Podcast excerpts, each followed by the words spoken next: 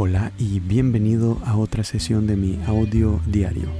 Hoy quiero leer uno de mis poemas favoritos, es de Carlos Borges y pues se titula Boda Negra.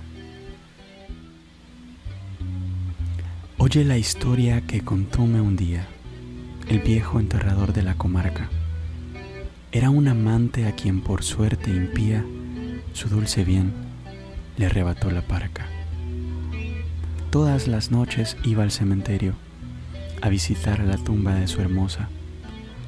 La gente murmuraba con misterio, es un muerto escapado de la fosa. En una noche horrenda hizo pedazos el mármol de la tumba abandonada. Cavó la tierra y se llevó en sus brazos el rígido esqueleto de su amada. Y allá, en su triste habitación sombría, de un cirio fúnebre a la llama incierta. Sentó a su lado la osamenta fría y celebró sus bodas con la muerta. La horrible boca la cubrió de besos, el yerto cráneo coronó de flores. Ató con cinta sus desnudos huesos y le contó sonriendo sus amores.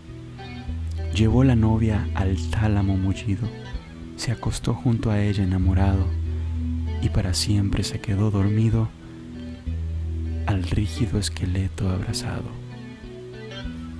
Y bueno, este poemazo es una maravilla, la verdad me encanta muchísimo. Yo esperaba que estuviera basado en una historia real, pero Borges se basó, se inspiró en una obra de teatro con el mismo título. Lo curioso es que años, años después que este poema fuera escrito, la historia se volvió realidad y sucedió en Florida para el tiempo del brote de la tuberculosis. Un supuesto doctor llamado Carl se enamoró de una de las pacientes llamada Elena, quien claro falleció a causa de esta enfermedad.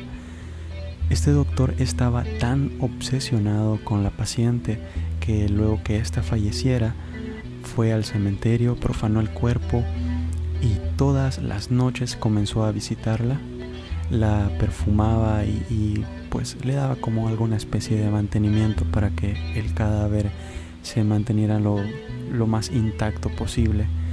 Y bueno, esta, estas visitas se hicieron tan obvias que la hermana de la fallecida se, se dio cuenta y denunció al supuesto doctor con la policía. Este fue llevado preso para sorpresa, la mayoría de personas que se enteró de este hecho le pareció algo muy romántico y le llevaba cartas, comida, flores a la celda.